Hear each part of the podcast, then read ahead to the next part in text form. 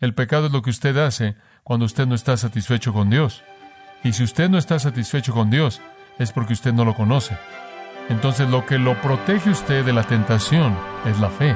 Santiago 1 dice, pide con fe y recibirás.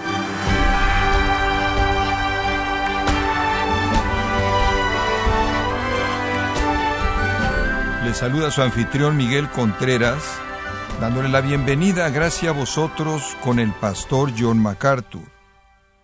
Tal vez usted se identifica con la rutina de levantarse por la mañana, decidido obedecer a Dios, hacerlo mejor que ayer, pero siempre se enfrenta con las mismas tentaciones y derrotas. Y usted se puede preguntar, ¿qué necesito hacer para crecer espiritualmente? El día de hoy, John MacArthur analiza los patrones de pensamiento y acciones que son los pilares de la virtud cristiana, que es el título del estudio que da inicio en gracia a vosotros.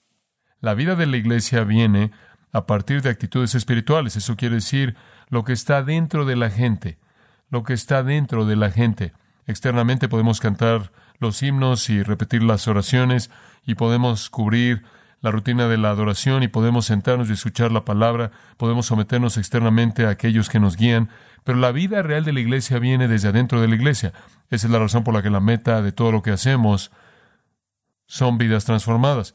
Como Pablo dijo en Gálatas 4, su pasión, su oración, su dolor, su trabajo de parto era que Cristo fuera formado de manera completa en el interior de ellos.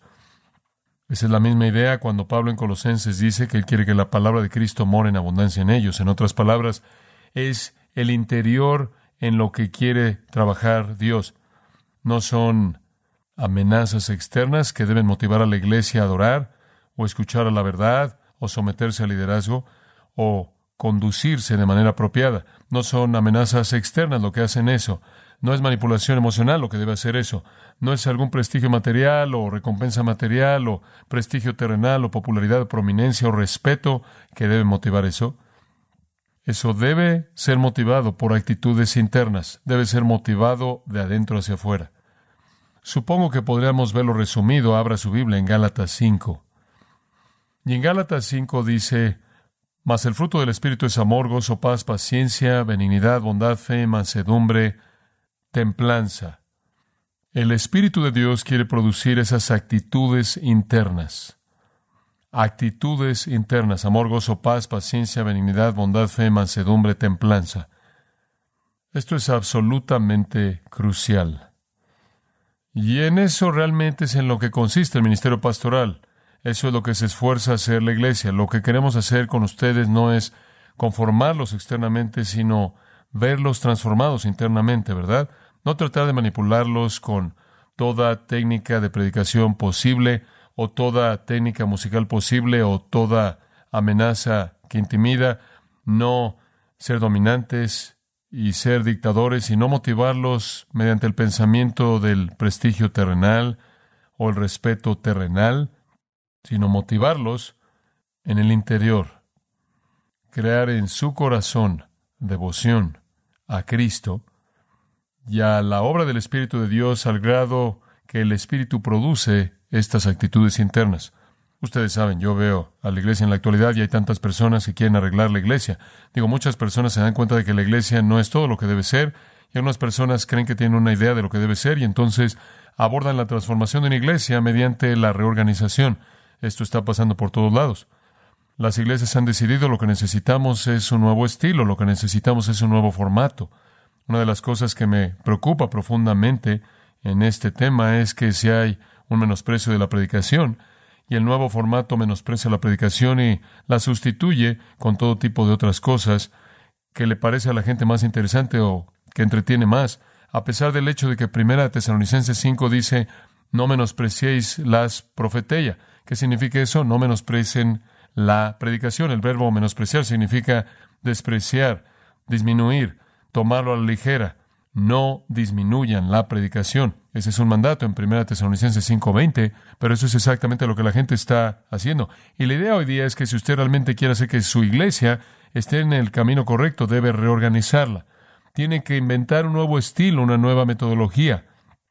Y con lo que usted termina Es con las mismas personas, al mismo nivel de compromiso espiritual, sea lo que sea, en una estructura diferente, y usted no ha llegado aún al asunto real. El compromiso con una estructura diferente no necesariamente hace algo por cambiar el corazón. Y lo que realmente estamos buscando son actitudes espirituales. Y ese es el enfoque duro, ese es el enfoque a largo plazo. Digo, usted tiene que trabajar en eso, pero usted trabaja en eso mediante la enseñanza coherente y predicación de la palabra de Dios y hacer que la gente rinda cuentas a un estándar bíblico y ver cómo crecen espiritualmente. Entonces, si una iglesia realmente quiere hacer lo que es correcto, se concentra en actitudes, no en asuntos externos. Hablemos de algunas de esas actitudes. Actitud número uno. Y estas no necesariamente conforme avanzamos no están en ningún orden en particular, aunque creo que las primeras en cierta manera pertenecen al principio. El primer asunto del corazón, la primera actitud de corazón que queremos ver en la vida del pueblo de Dios es fe. Fe, confianza en Dios. Digo, si eso no está ahí, va a ser muy difícil hacer que usted crea algo que Dios dice o que confíe en sus promesas. Digo, es claro que la Biblia dice que si usted obedece al Señor, su vida va a ser bendecida. Si usted escucha su palabra, usted va a estar feliz y satisfecho. Si usted obedece su palabra, va a prosperar espiritualmente y tendrá buen éxito. José 1.8. Dios ha presentado muchas promesas. Usted se queda en el círculo de la obediencia y usted experimentará la plenitud de su amor. Ahora, ¿cómo es que usted produce en la gente una actitud de confianza en Dios? Bueno, realmente solo hay una manera de hacerla. Usted confía en alguien a quien usted conoce, ¿verdad? Usted tiene que conocerlo bien para confiar en él. Cuando viene a la iglesia, cuando usted viene a oír un mensaje, un estudio bíblico, una lección, o lee un libro, o hace su devocional, o prepara una lección de escuela dominical, sea lo que haga, usted debe estar continuamente expuesto al, a la persona de Dios revelada en la Escritura. Y conforme usted llega a conocer a su Dios, con ese conocimiento viene la confianza. Permítame darle una ilustración de esto. Regresemos un poco al profeta menor Habacuc. Ahora Habacuc tiene un problema, un problema grande. Judá, el pueblo de Dios, el reino del sur, Judá, el pueblo de Dios, es infiel a Dios. No solo son infieles, son pecaminosos de manera abierta, son hipócritas, son impíos. Y el profeta Habacuc no entiende por qué es que Dios no interviene.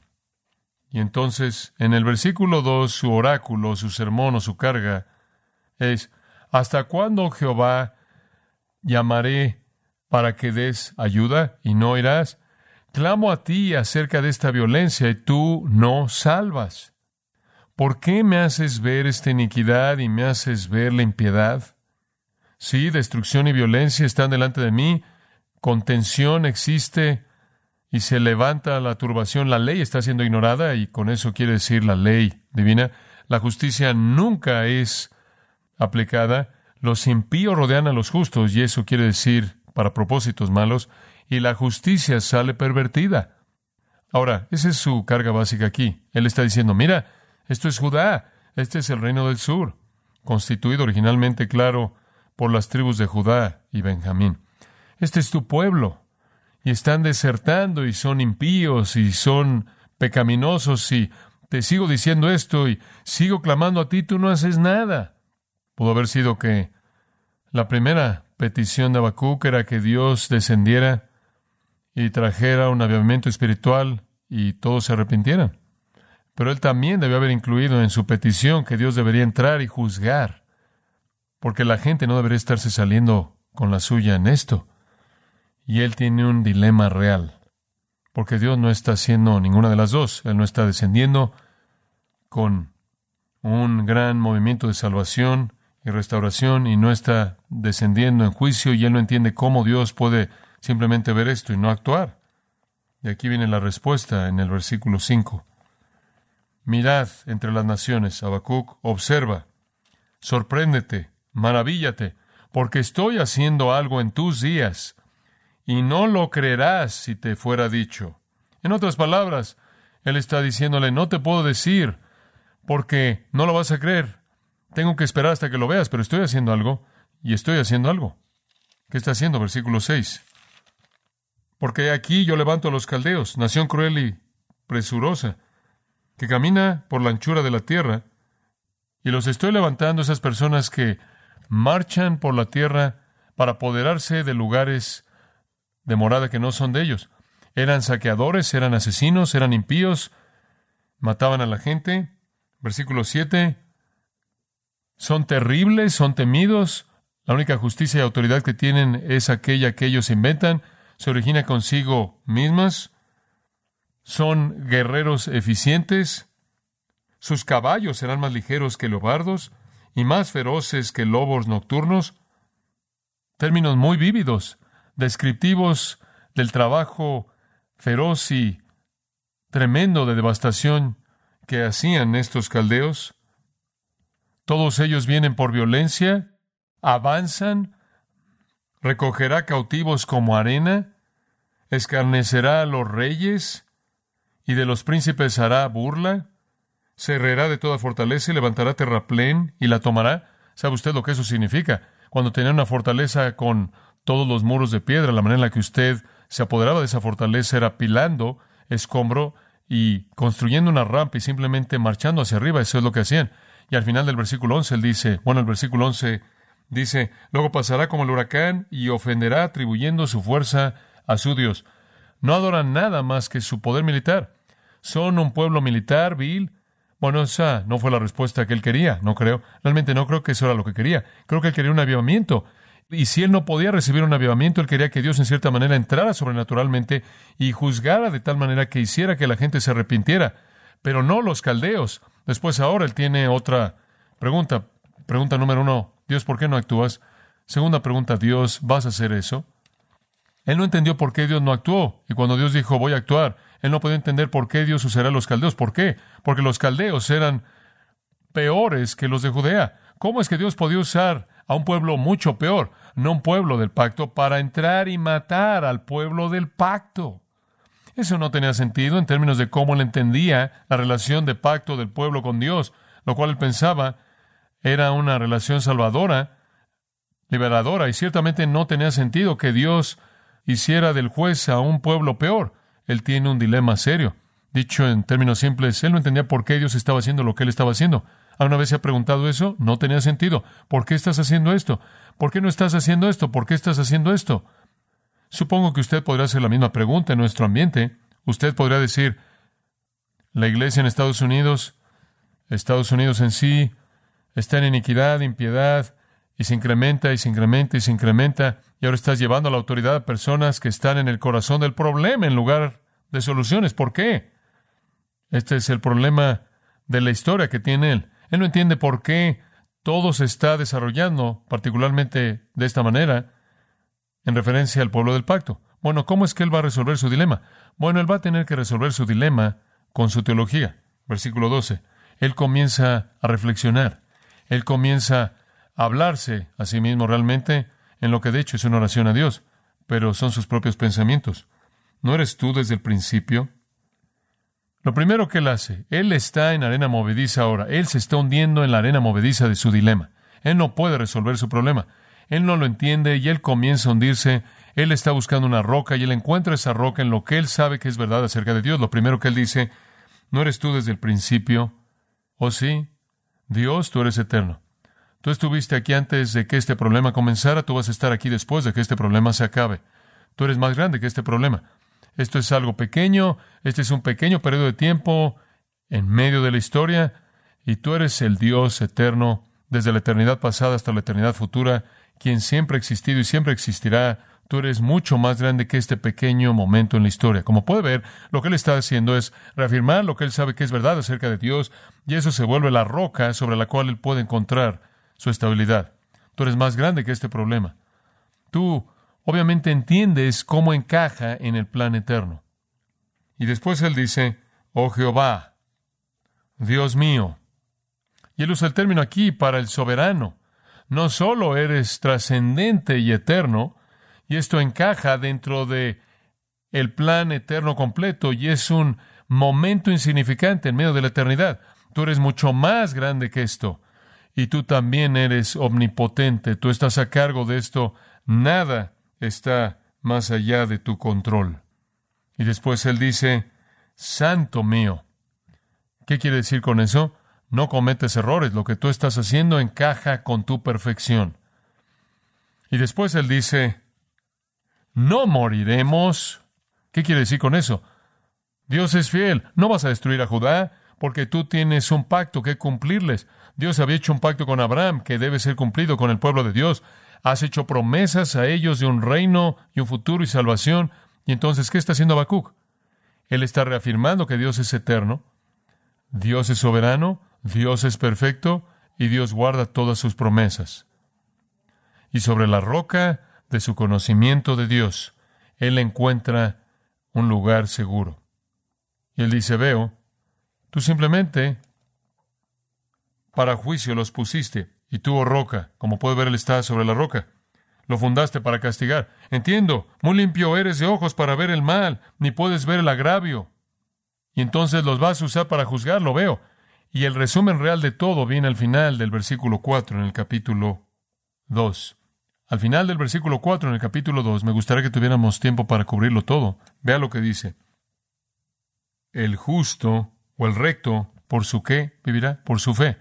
El justo por su fe vivirá. Esa es una afirmación tan importante que debería usted subrayarla, colocar un pequeño asterisco al lado, subrayarla o algo, porque eso se vuelve una afirmación clave en el Nuevo Testamento, ¿no es cierto?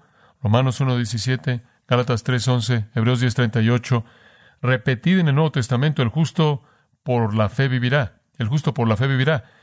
Y ahí es donde él estaba, él estaba anclado por su fe en Dios.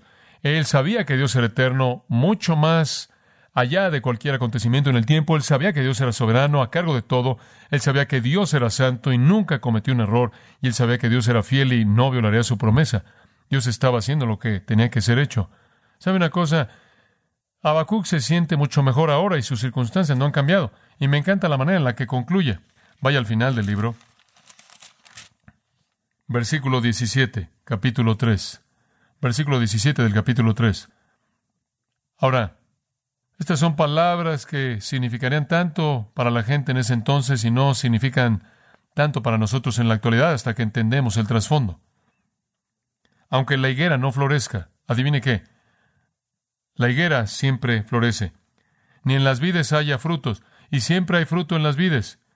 Aunque falte el producto del olivo, y le voy a decir una cosa acerca de un olivo, duran. Cuando usted va al huerto de Getsemaní ahora, le señalan algunos árboles que creen que apenas estaban comenzando cuando Jesús vivió y todavía están produciendo olivos y todavía están produciendo aceitunas. Y los labrados no den mantenimiento y los labrados producen mantenimiento, alimento, y las ovejas sean quitadas de la majada. En otras palabras, los animales dejan de vivir, ya no hay más. Y no haya vacas en los corrales, en otras palabras, si todo lo que es común, ordinario, del diario, de lo que dependemos, en cierta manera sucede de manera natural, de pronto se detiene, en otras palabras, si todo está de cabeza y todo aquello en lo que usted siempre puede depender deja de suceder, si todo el mundo está de cabeza, está al revés, versículo 18, con todo, yo me alegraré en Jehová. Me gozaré en el Dios de mi salvación. En otras palabras, él está diciendo esto. Cuando no entiendo las circunstancias, entiendo a mi Dios. ¿Entiende usted eso? Y después el versículo 19, el resumen de todo. Jehová el Señor es mi, ¿qué? Fortaleza. Yo conozco a mi Dios, Él es mi fortaleza, el cual hace mis pies como de siervas. Las siervas son cabras monteses. ¿Ha visto alguna vez una cabra montés? Volando ahí en Alaska, cerca de esos montes y esos riscos, usted ve esta especie de... las llaman ovejas, pero realmente son más como una cabra y están ahí al borde de un risco en seguridad absoluta. Y él está diciendo, Dios es mi fortaleza y podría estar en el precipicio de mi ignorancia y podría estar en un dilema que no puedo resolver y podría estar en una circunstancia de la cual parece que no hay escape, pero el Señor hace que mis pies sean como los pies de una cabra montés y Él me hace caminar sobre los lugares altos con seguridad y confianza. Usted podría caminar sobre cualquier precipicio que usted enfrente en su vida si tiene suficiente confianza en su Dios, ¿verdad? ¿Y cómo es que usted obtiene esa confianza? al llegar a conocer a su Dios y aprender que Él es eterno, que Él es soberano, Él es santo, Él nunca comete un error y siempre guarda sus promesas. Eso es fe. Eso es fe. Y esa es la actitud interna de corazón que el pueblo de Dios debe tener. Eso es crucial para los sistemas internos de la iglesia. Dame un grupo de personas que creen su Dios. En Gálatas 2.20, con Cristo estoy crucificado y ya no vivo yo, mas Cristo vive en mí. Me encanta esto. Y la vida que ahora vivo en la carne, la vivo por la fe en el Hijo de Dios que me amó y se entregó a sí mismo por mí. Oh, esto es tan rico. Por un lado, vivo por fe en Dios y por otro lado, vivo por fe en Jesucristo. ¿Y qué está diciendo Pablo aquí? Vivo confiando en el Hijo de Dios. Ahora, ¿por qué confiaría usted en el Hijo de Dios? ¿Por qué confiaría usted en Jesús? ¿Por qué confiaría usted en Él de manera total con todo? Su respuesta, porque Él me amó lo suficiente como para hacer qué? Como para morir por mí.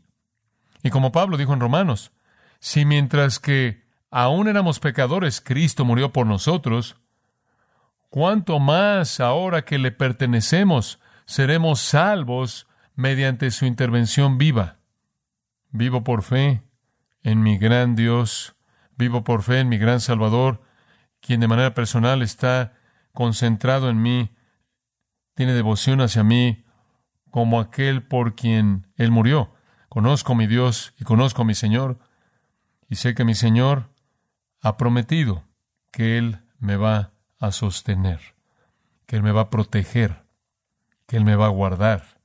Él es el pastor, ¿no es cierto? Él es el que protege a sus propias ovejas. Mi Dios se mantiene más cercano que un hermano. Mi Dios nunca me va a dejar ni me va a desamparar, ni su Hijo, quien ha establecido su residencia en mi corazón. Y el Señor Jesucristo busca todo lo que es bueno para mí. Mi Dios suplirá todo lo que os falta conforme a sus riquezas en gloria. ¿Por quién? ¿O en quién? En Cristo Jesús. En otras palabras, Cristo Jesús es el medio. El Cristo que vive en mí, poderoso, que siempre está presente, es el medio mediante el cual Dios cumple esa promesa. El medio mediante el cual Dios satisface todas nuestras necesidades es el Cristo que siempre está presente, que vive en nosotros. Tengo fe en Dios, ¿usted no? Tengo fe en la grandeza y el poder de mi Dios, la fidelidad de mi Dios y la perfección de mi Dios y la santidad de mi Dios. Y tengo confianza y fe en su Hijo, el Señor Jesucristo, y tengo fe para creer que lo que Él comenzó, Él lo va a terminar. Tengo fe en que cuando Jesús dijo todo lo que el Padre me da vendrá a Él y, a, y el que a Él viene, Él lo va a recibir y a quien Él recibe lo guarda y al que Él guarda, Él resucita. Tengo fe en que Jesús me va a llevar a la gloria. ¿Usted no? Tengo fe en que Él va a proveer mis necesidades. Tengo fe en que Él no va a dejar que nada venga a mi vida que no pueda soportar, sino que siempre me dará una manera de escapar. Tengo fe en que Él va a derramar bendición sobre mi obediencia. Tengo fe en que Él me va a usar. Tengo fe en que Él va a superar toda prueba en mi vida de manera victoriosa si soy obediente a Él. Tengo fe en Él, confío en Él, creo en Él. Esa es la actitud de comienzo. Comienza en la salvación porque la salvación ocurre cuando usted confía en Dios, ¿no es cierto? Usted confía en que Él perdone su pecado mediante el sacrificio de Jesucristo. Ese es el comienzo de la fe, ese no es el fin, eso es simplemente el comienzo. Y después el justo por la fe vivirá. Esa es la primera gran actitud. Entonces, ¿qué es lo que el predicador, qué es lo que el líder quiere producir en su corazón? La confianza del apóstol Pablo, quien en 2 Corintios 5, 7 dice esto. Andamos por fe, no por vista. No evaluamos la vida por lo que vemos y sentimos y olemos y tocamos. Evaluamos la vida mediante los ojos de la fe. Y la fe es la sustancia de lo que se espera, la evidencia de las cosas que no son vistas. Pero no son pensamientos simplemente con deseos. Está edificada sobre la roca de la esencia de nuestro Dios y la naturaleza y la obra de nuestro Salvador, el Señor Jesucristo. Y cuando usted tiene esa fe, usted puede enfrentar cualquier cosa en la vida. Cuando usted sabe que Dios usa todas las cosas para el bien de aquellos que le aman, entonces puede aceptar cualquier cosa. Cuando usted sabe que nada jamás lo va a separar del amor de Cristo, absolutamente nada, ni la vida, ni la muerte, ni lo presente, ni lo porvenir, ni lo alto, ni lo profundo, ni ninguna otra cosa creada, ni nada, cuando usted sabe eso y cree eso, usted puede confiar en Él en toda situación. Y esa es la actitud inicial, la de comienzo. La fe se vuelve el escudo, Efesios 6:16. Usted apaga todos los dardos de fuego del maligno con la fe. Cuando Satanás lo tienta a hacer algo, es apagado por su confianza. El pecado es lo que usted hace cuando usted no está satisfecho con Dios. Y si usted no está satisfecho con Dios, es porque usted no lo conoce. Entonces lo que lo protege usted de la tentación es la fe. Santiago 1 dice, pide con fe y recibirás. Hebreos 10:22 dice, acércate en fe. Hebreos 12 dice, corre por fe. Romanos 4 dice, sé fuerte en fe como Abraham. Entonces la primera actitud es confiar en nuestro Dios justo, soberano, omnipotente, omnisciente, omnipresente, inmutable, sabio, amoroso, de gracia, y su Hijo, el Señor Jesucristo, quien ha prometido salvarlo eternamente. Y esa actitud es la actitud sobre la cual usted edifica su vida.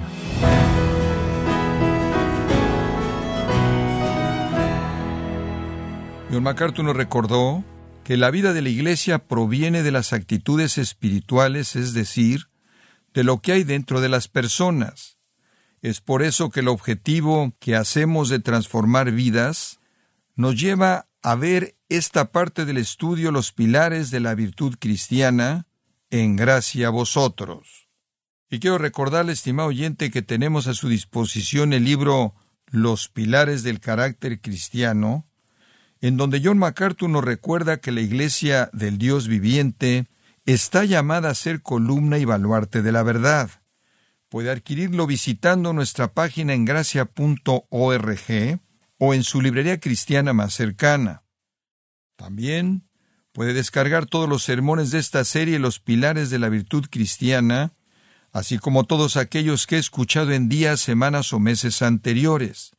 Y le recuerdo que puede leer artículos relevantes en nuestra sección de blogs, ambos en gracia.org. Si tiene alguna pregunta o desea conocer más de nuestro ministerio, como son todos los libros del pastor John MacArthur en español, o los sermones en CD que también usted puede adquirir, escríbanos y por favor mencione la estación de radio por medio de la cual usted nos escucha en gracia a vosotros. Es importante conocer no solo el país y ciudad de donde usted nos escucha, sino también la radio. Para quienes contactan nuestro ministerio por primera vez, pueden solicitar una copia del mensaje de promoción sin costo alguno, un mensaje por oyente únicamente. Si usted vive en los Estados Unidos o Puerto Rico, escríbanos a Gracia Vosotros, P.O. Box 4000, Panorama City, California 91412. O puede escribirnos a través del siguiente correo electrónico radio arroba.